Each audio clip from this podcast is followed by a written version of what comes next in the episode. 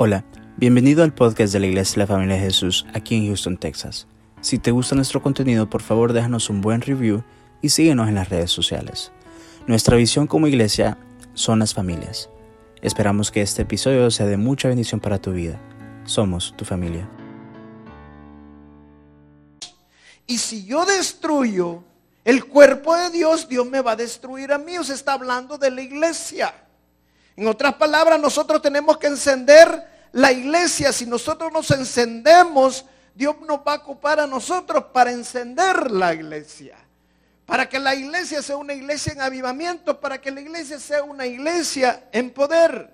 Vemos algunos versos en Apocalipsis capítulo 1, verso 20. Capítulo 1, verso 20.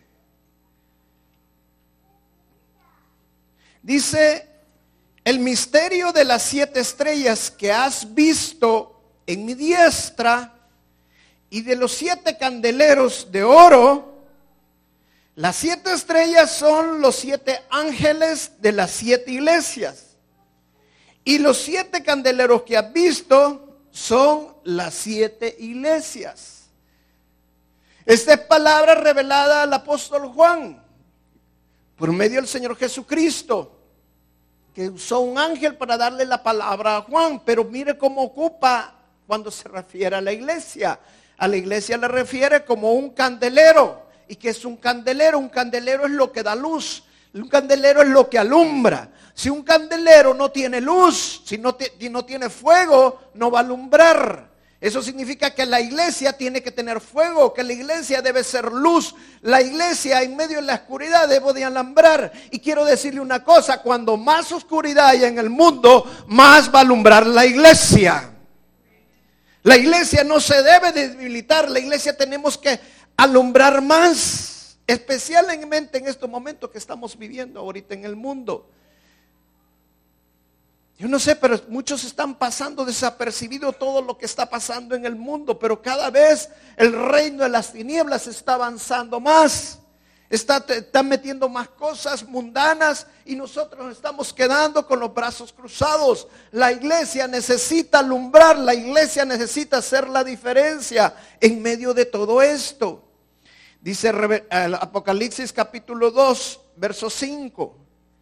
Dice, recuerda por tanto de dónde has caído y arrepiéntete y haz las, pues, las primeras obras. Pues si no, vendré pronto a ti y quitaré tu candelero de su lugar si no te hubieres arrepentido. Amén.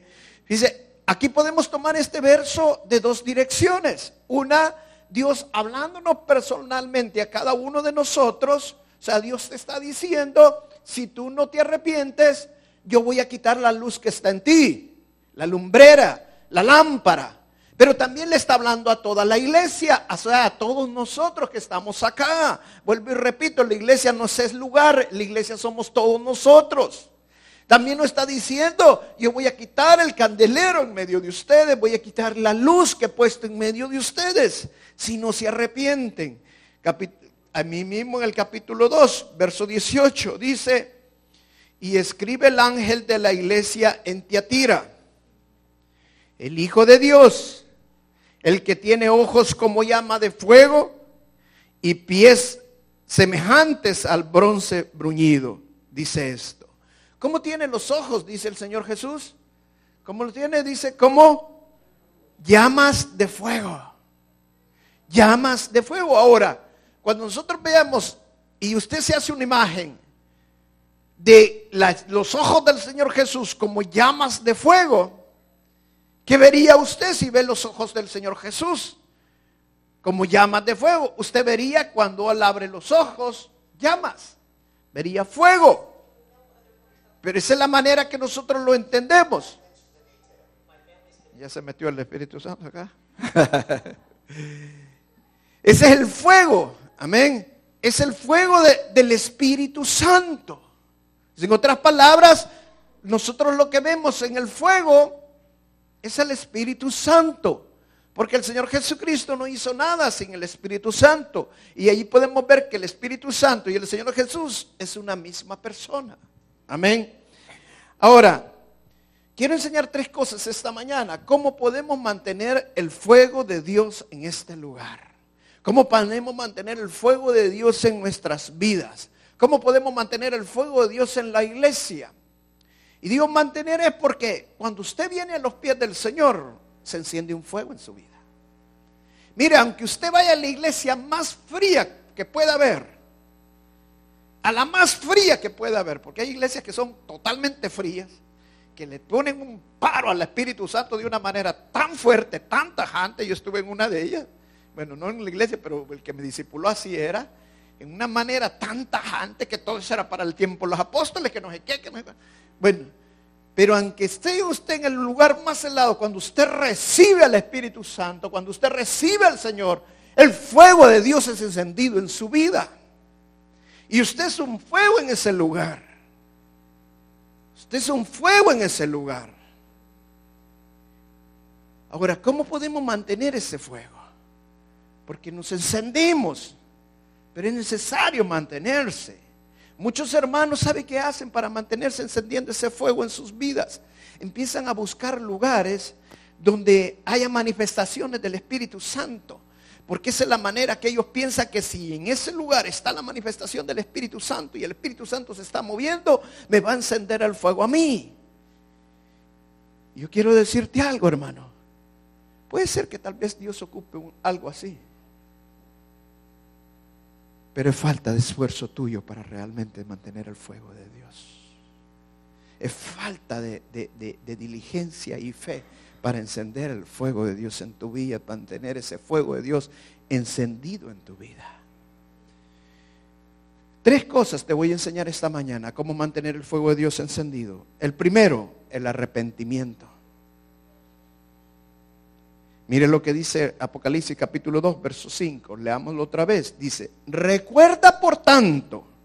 ¿cómo, ¿Cómo comienza este verso? Recuerda por tanto. O sea, cuando nos dice que nos recordemos de algo, es porque es algo que nosotros tuvimos, algo que nosotros nos inspiró, algo que nos movió, pero que se nos ha olvidado.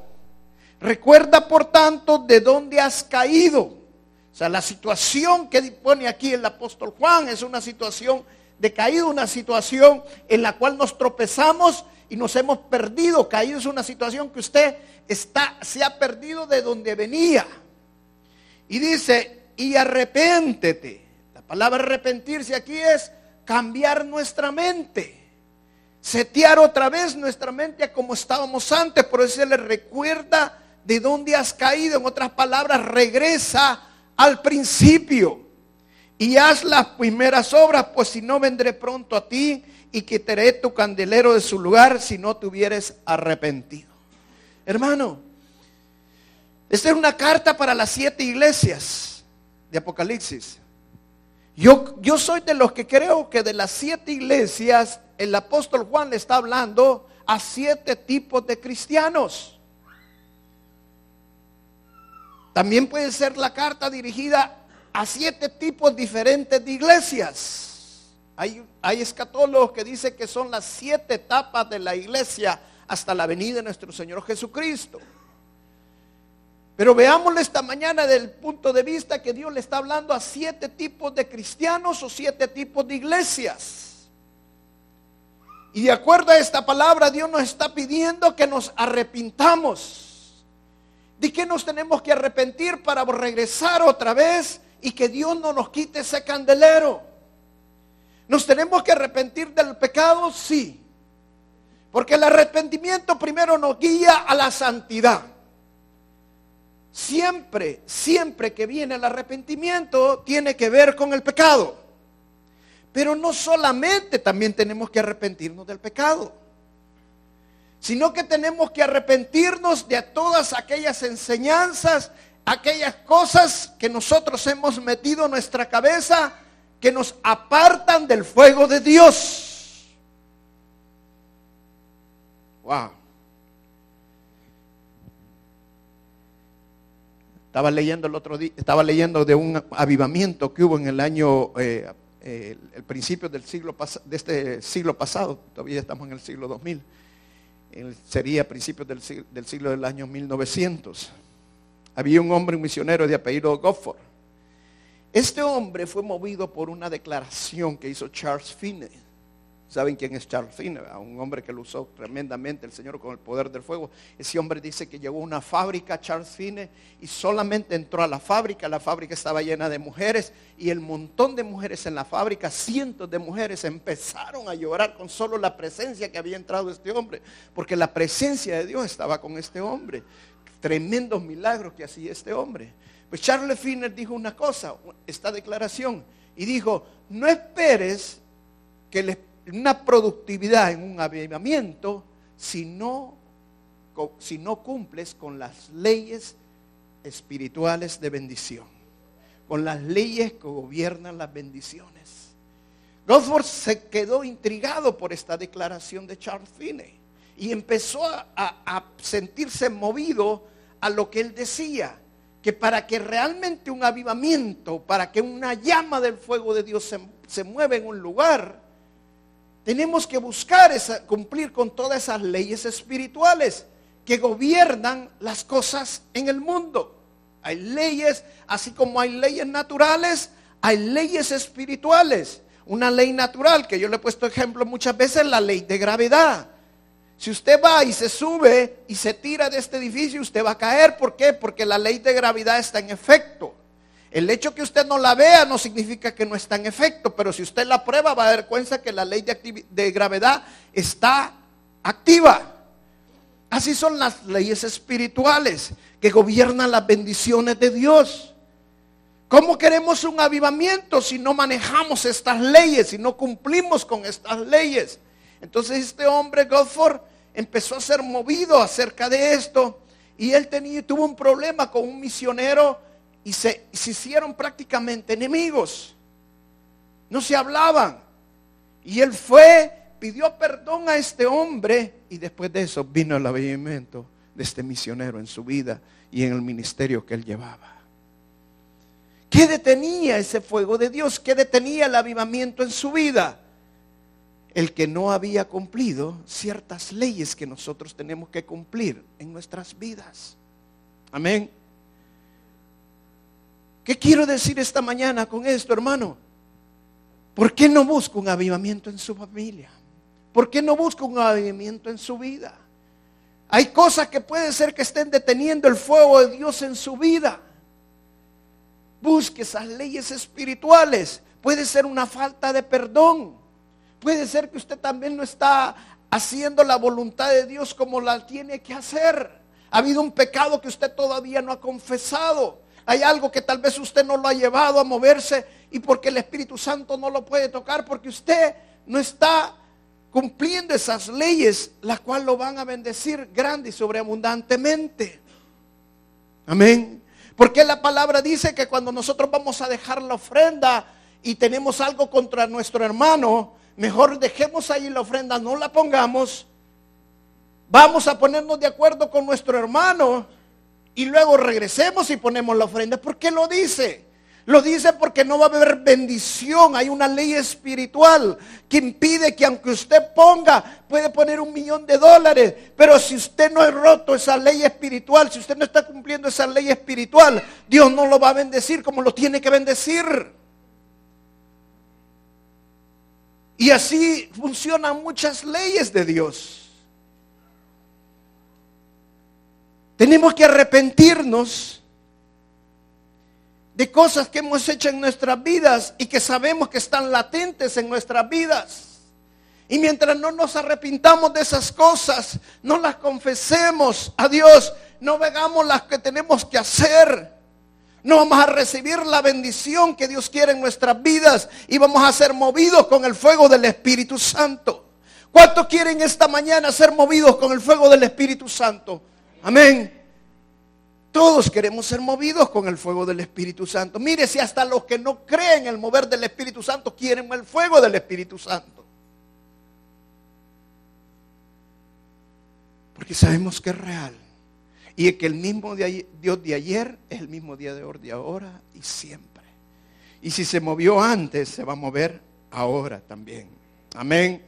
Le preguntaron a un profesor cristiano que había venido aquí a los Estados Unidos, que pensaba de las iglesias en los Estados Unidos, que pensaba de, aquí de los Estados Unidos. Y él dijo dos cosas, pienso. Primero, que nosotros podríamos vivir en nuestro país con lo que ellos tiran. Y la segunda cosa que yo pienso es increíble cómo las iglesias hacen cosas sin el Espíritu Santo.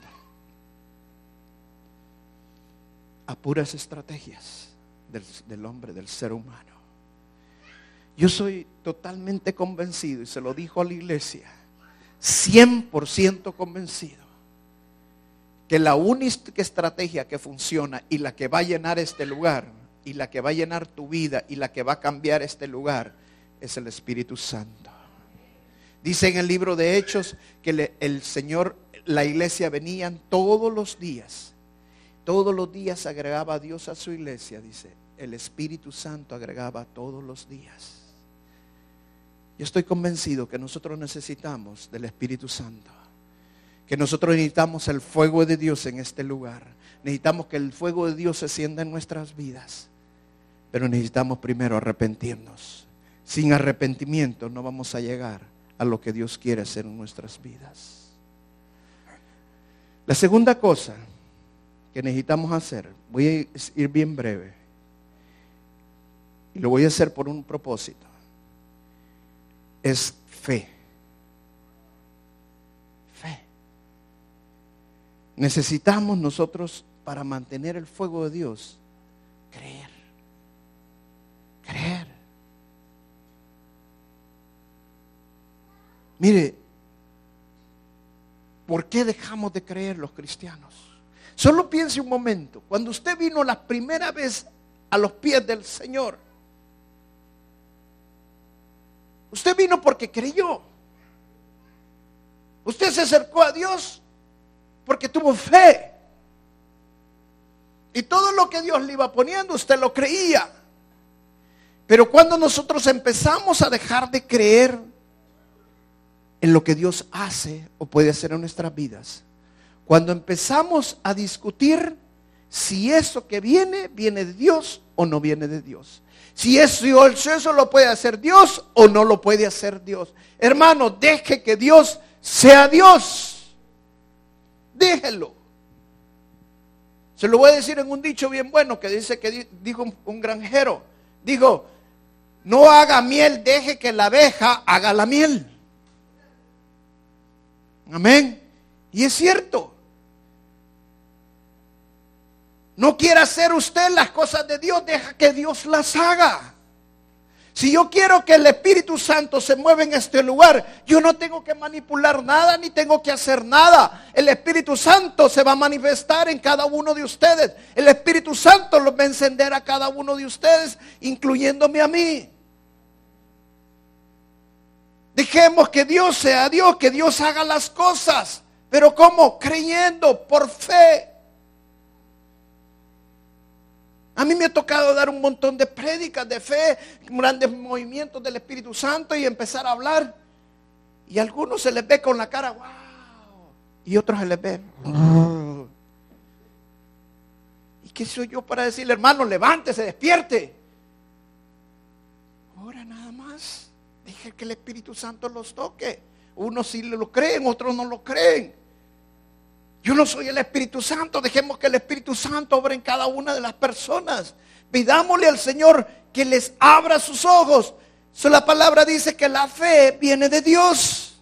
Entonces, ¿a quién tenemos que pedir que el Señor les dé fe? Es a Dios.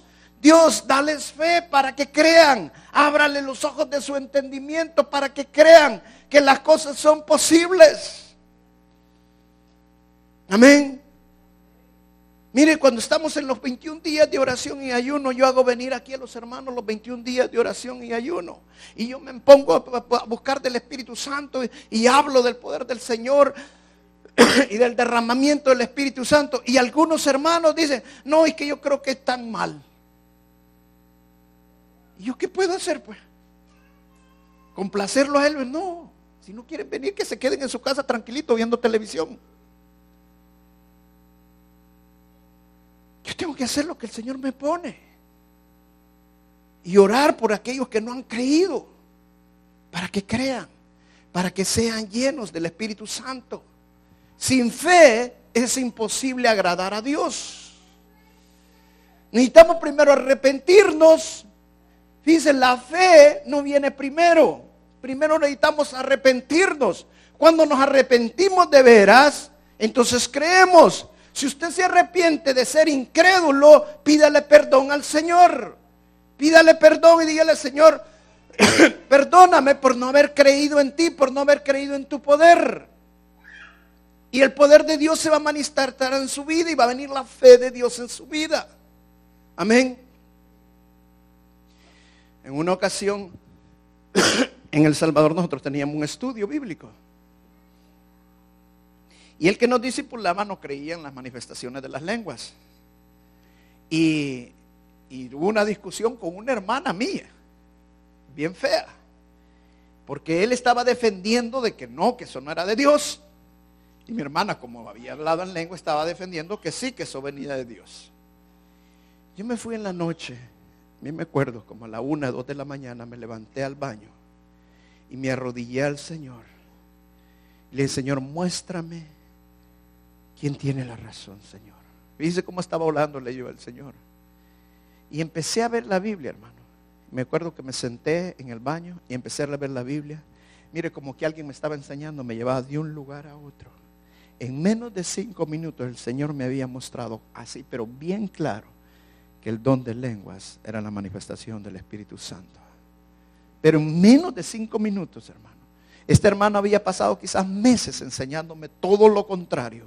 El Espíritu Santo en cinco minutos me enseñó todo lo contrario. Y después de eso, fíjese bien, yo recibí también el bautismo del Espíritu Santo. No esa noche, pero más mucho después. ¿Por qué? Porque me arrepentí, le pedí perdón al Señor por no haber creído a las manifestaciones de Él, al poder de Él. Amén. Y la tercera cosa que nosotros tenemos que hacer, hermano, primero arrepentirnos. Segunda, fe. Y esta es bien importante, sea obediente. Amén. Volvamos a leer este verso, Apocalipsis capítulo 2, verso 5. Recuerda, por tanto, de dónde has caído y arrepiente, arrepiéntete y haz las primeras obras. Pues si no vendré pronto a ti, quitaré tu candelero de su lugar si no te hubieras arrepentido. O sea, para que el fuego de Dios se mantenga en nuestras vidas, nosotros tenemos que ser obedientes. Tenemos que obedecer a la voz de Dios. Tenemos que obedecer a lo que Dios está poniendo en nuestro corazón. Mira, cuando yo abrí los dos cultos, yo le oré al Señor y le pedí que dirección, si quería que abriera los dos cultos. Porque le decía, Señor, ¿y si se me vacían los dos cultos? Porque algunos hermanos van a creer, porque hay algunos, dice, le voy a imaginar como la gente. Hubo una hermana que me dijo, ay, pastor, dice, tenía tiempo de no venir. Empezó a venir cuando todavía teníamos los dos cultos, cuando todavía teníamos un solo culto. Y vino. Y me bien contenta, pastor, qué bonita está la iglesia, que está llenísima la iglesia. ¡Ah! Todo el tiempo que me he ido, cómo se ha llenado la iglesia. Uy, cuánta gente en la iglesia que no, no la sacaba de eso. Hoy voy a estar viniendo. Bueno, a, los, a las dos semanas que ella tenía de estar acá, pa, abrimos los dos cultos. Y la encuentro ahí sentada afuera. ¿Qué tal, hermana? ¿Cómo está? Bien. Mire qué extraño siento. La gente que así ya no está viniendo. Después que estaba llena la iglesia, hoy ya casi no hay gente. Y le digo, hermana, ¿y que no se ha dado cuenta que hay dos cultos? Ah, es cierto, me dijo. Ya me acordé que hay dos cultos. Y todos los otros vienen al otro dos cultos. ¿Y por qué no vienen a los dos cultos? Pues le digo. Y se va a dar cuenta, le digo yo de qué es lo que está pasando en la iglesia. Vengan los dos cultos, le digo. Entonces me dice, vaya, voy a venir. Ya nunca más vino. Hermano, ¿sabe que a nosotros nos cuesta ser obedientes al Espíritu Santo muchas veces? Porque no vamos poniendo la mirada en Dios, vamos poniendo la mirada en el hombre. O sea, ¿qué estaba haciendo esta hermana? Va si está lleno. Si no está lleno, no va. Yo tengo que venir porque vengo buscando de Dios, porque el Señor me va a hablar en ese lugar, porque el Señor se va a manifestar a mi vida. Amén. Eso es lo que nosotros buscamos. Yo tengo que abrir, estar acá, no porque si vienen cinco, porque vienen cien. Yo tengo que estar acá porque estoy obedeciendo el mandato de Dios. Cuando nosotros obedecemos a Dios, el fuego de Dios se manifiesta en nuestras vidas. El fuego de Dios se enciende en nosotros. Pero cuando no obedecemos, nos morimos. ¿Cuántos vieron esta película de estos misioneros ecuatorianos que fueron muertos en, la selva, en el Amazonas, allá en Ecuador? En una, tratando de ganar una tribu, una, tribu india, y mataron a los cinco, a los cinco que, misioneros. Jim Elliot era uno de ellos. Jim Elliot dijo esta cosa, no es tonto entregar aquello que no puedes guardar para ganar aquello que no puedes perder. O sea, él dejó, él era un hombre empresario, era un hombre de negocios aquí en los Estados Unidos, un misionero, se hizo misionero, se fue a ganar una tribu, porque lo que él tenía aquí no lo iba a poder retener, Dios se lo había dado, pero iba a ganar cosas grandes en el cielo. Amén. Estos misioneros iban con sus, con sus fusiles, con sus escopetas, y sabe qué le dijo, qué le dijo eh, eh, el hijo uno de los hijos de ellos, que tenía para entonces 10 años, y le pregunta, papá, ¿y por qué llevan armas ustedes? Que son enojados los indios. No, hijo. Nosotros llevamos armas, pero no para matar a los indios. Llevamos armas nada más para prevenir que no nos ataquen. Pero si nos atacan, no les vamos a disparar. Porque nosotros vamos para el cielo, pero ellos todavía no ellos no están preparados. Wow. Cuando Dios te manda y tú obedeces, tú haces lo que Dios quiere hacer en tu vida. Otro gran hombre, William Carey. William Carey dijo estas palabras. Cuando una persona se rinde a la voluntad de Dios y le dice, Señor, haz conmigo lo que tú quieres que yo haga, pero lo está haciendo de corazón, dice, cuidado porque Dios va a usar a esta persona grandemente. William Carey fue usado grandemente por el Señor. Era un pastor bautista que en su tiempo fue para la India. Estamos hablando a principios del año 1800 y fue a, establecer una misión en la India. Se le murieron sus tres hijos allá en la India. Tuvo otros tres hijos después pasó situaciones difíciles, pero fue obediente a la palabra de Dios y de, y de, acuerdo a la historia, por este hombre ser obediente e ir a la India, vino un avivamiento en la India donde muchas personas se convirtieron al Evangelio, muchas personas vinieron a los pies del Señor. Una de las cosas que más tuvo que pelear William Carey, que cuando llegó a la India, las viudas eran muertas, las, eran, las asesinaban, las mataban, porque ya un momento que eran una carga y se habían agarrado unas cosas espirituales feas para matar a estas mujeres. Él tuvo que luchar con todo eso y tuvo que luchar con otras muchas cosas más que habían en ese país, con religiones que habían y que habían establecido cosas feas en ese lugar. Pero él se, mantuvo obediente a los pies del Señor, aunque le mataron sus tres hijos, aunque Satanás le arrebató muchas cosas en su vida, pero él se mantuvo obediente. Y hoy se habla mucho de Winker y lo que hizo, lo que hizo en la India en los años 1800. Pero necesitamos ser obedientes. El problema es que los cristianos nos cuesta obedecer la palabra de Dios. Se lo voy a ilustrar de esta manera para que me entiendan lo que le quiero decir una niña estaba sentada en su silla y se paró de repente y el papá le dijo, siéntate, porque la niña quería estar adorando al Señor parada en su silla. Y le dijo, siéntate ya. Y la niña, no, no me siento, siéntate o te voy a pegar. Inmediatamente la niña se sentó y se le queda viendo al papá y le dice, estoy sentada, pero por dentro estoy parada.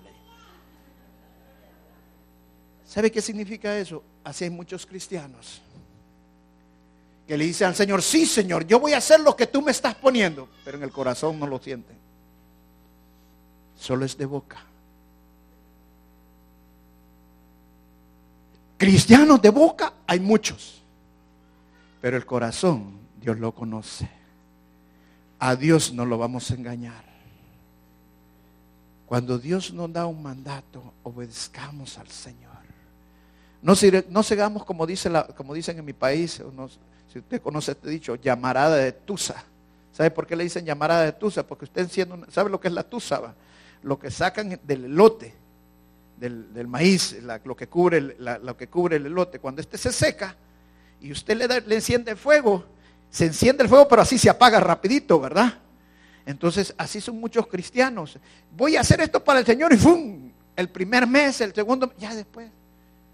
Hermanos, no duran ni un año haciendo nada para el Señor, porque son llamaradas de tusa. No lo he puesto en su corazón realmente.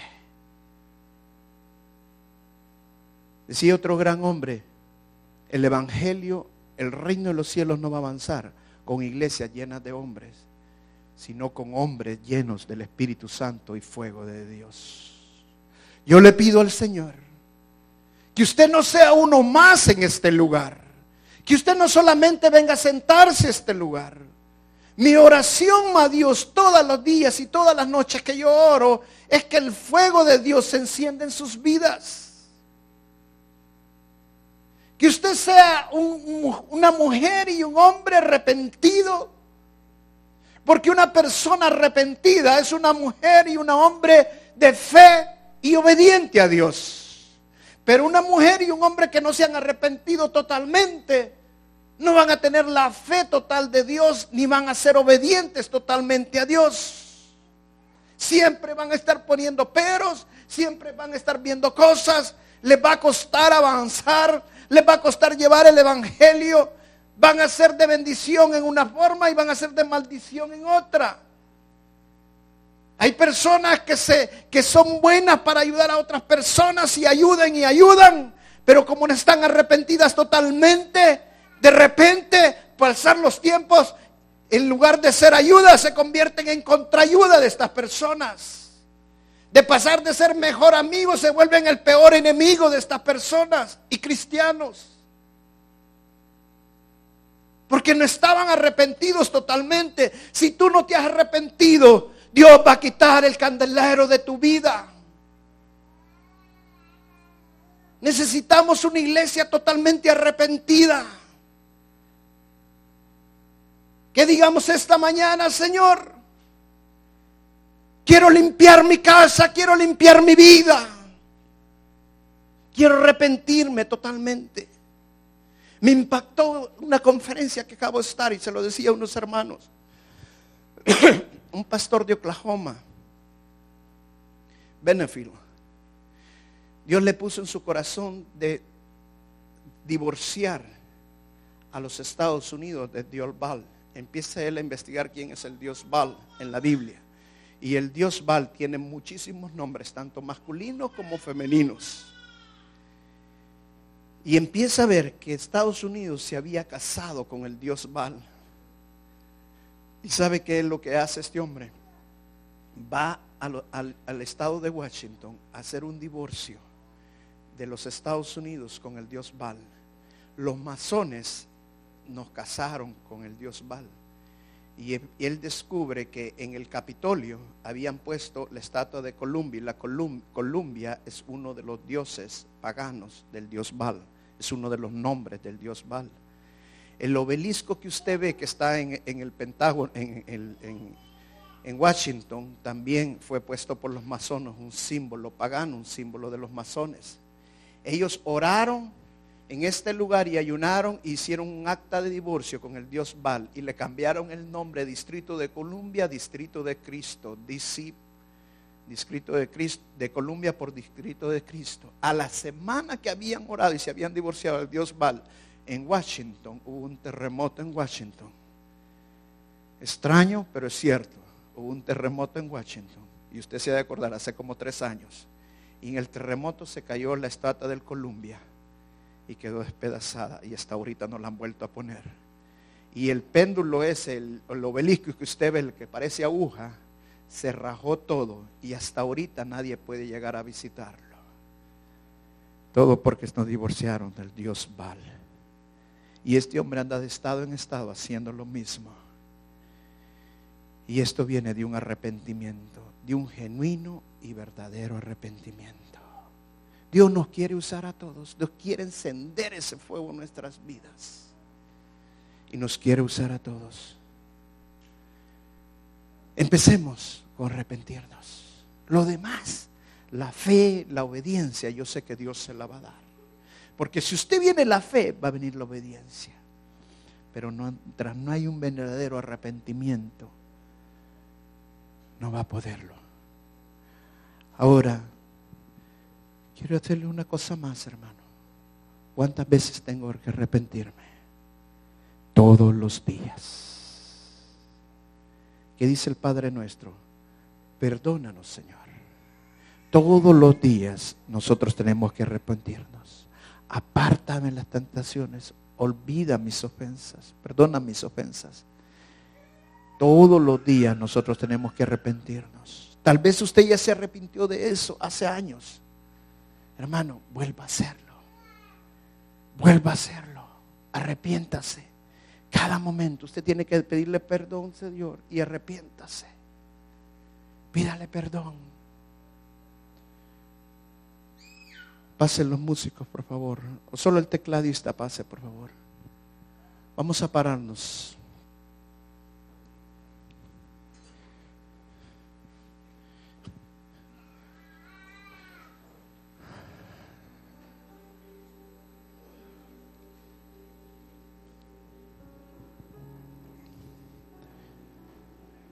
Ahí donde están. No voy a decirle que pase a nadie porque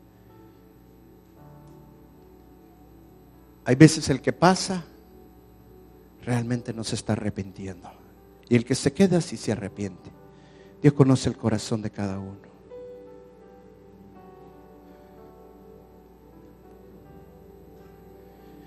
Cierra tus ojos.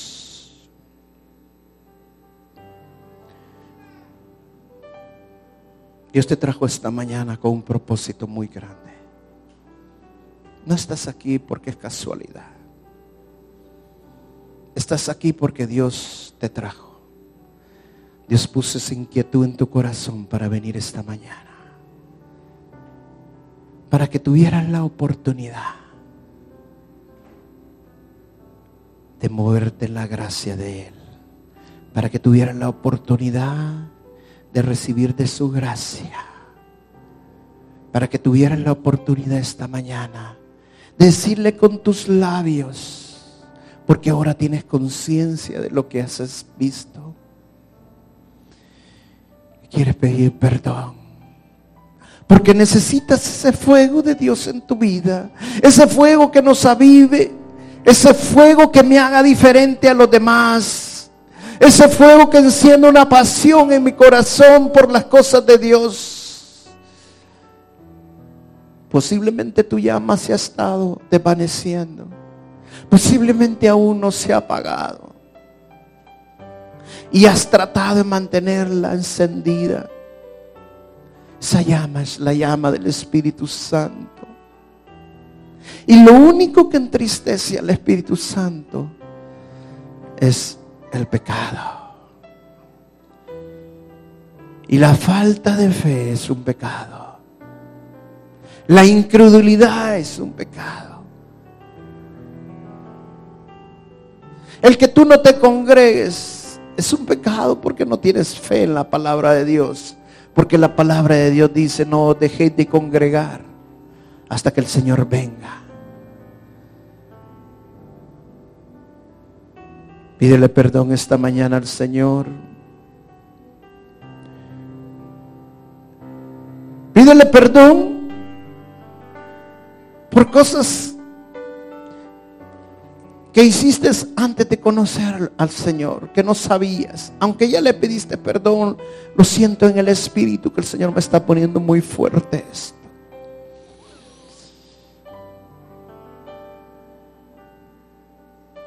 Dile, Señor, perdóname. Perdóname, Señor. Mi corazón se duele, Señor. Perdóname, me arrepiento. Pero cada noche, cada mañana que me levante, siempre te voy a pedir perdón, Señor. Tu misericordia me ha alcanzado. Es grande y se mueve mi vida. Gracias, Señor. Gracias. Gracias, Señor, porque tú me has alcanzado. Perdóname, Señor, porque he dudado del poder tuyo. He dudado que tú aún sanas, Señor. He dudado, Señor, que aún tú haces milagros poderosos. Perdóname, Señor, porque he dudado de tus manifestaciones del Espíritu Santo. Perdóname, Señor, por mi incredulidad. Ayuda a mi incredulidad, Señor. Ayúdame. Dame más fe, Señor, te lo pido. Gracias, gracias Señor. Gracias. Y repite conmigo estas palabras. Levanta tus manos y pon tu mirada hacia el cielo y dile, Señor, te pido esta mañana que enciendas el fuego en mí que aumentes tu llama, Señor. Tu poder. Te lo pido en el nombre que está sobre todo nombre. El de mi Señor Jesús. Amén. Ahí cierre sus ojos. Oh Espíritu Santo, gracias. Llena, llena esta mañana, llena. Dales más. Que tu lámpara se encienda. Tu fuego esté avive esta mañana. Más. Que esta iglesia sea una iglesia llena de tu presencia. Llena de tu Espíritu Santo. Llena de tu fuego, Espíritu Santo. Fuego tuyo esta mañana. Fuego tuyo en el nombre de Jesús. Fuego esta mañana. Fuego Fuego de Dios. Fuego de Dios. Fuego de Dios. Más. Más. Más, más, más fuego, más fuego, más fuego. Oh Espíritu Santo, para ti no hay nada imposible. Tú sabes lo que te deseamos. Llena, llena más. Más, más de tu fuego, más de tu fuego. Eso es, eso es, eso es. Llena, llena. Gracias. Gracias Espíritu Santo, gracias. Este aceite que te está poniendo, ese es el aceite del poder. que avive el fuego que hay en ti. Oh, gracias Señor. Este es el momento de tu gracia. Hay un momento para la gracia de Dios. ¿Sabías eso? Hay un momento para la gracia de Dios. Y este es el momento de tu gracia. El apóstol Pablo le dijo a, a los de Tesalonicenses, despierten este es el momento de la gracia de Dios. No la desperdicien. No es en vano la gracia de Dios. Hay fuego, hay fuego esta mañana, hay fuego. No desperdicies este momento, es único en tu vida, es único, te está llenando, te está llenando, te está llenando. Más más Espíritu Santo del fuego de Dios, del poder de Dios. Gracias Señor, gracias. Aleluya. Aleluya. Quiero.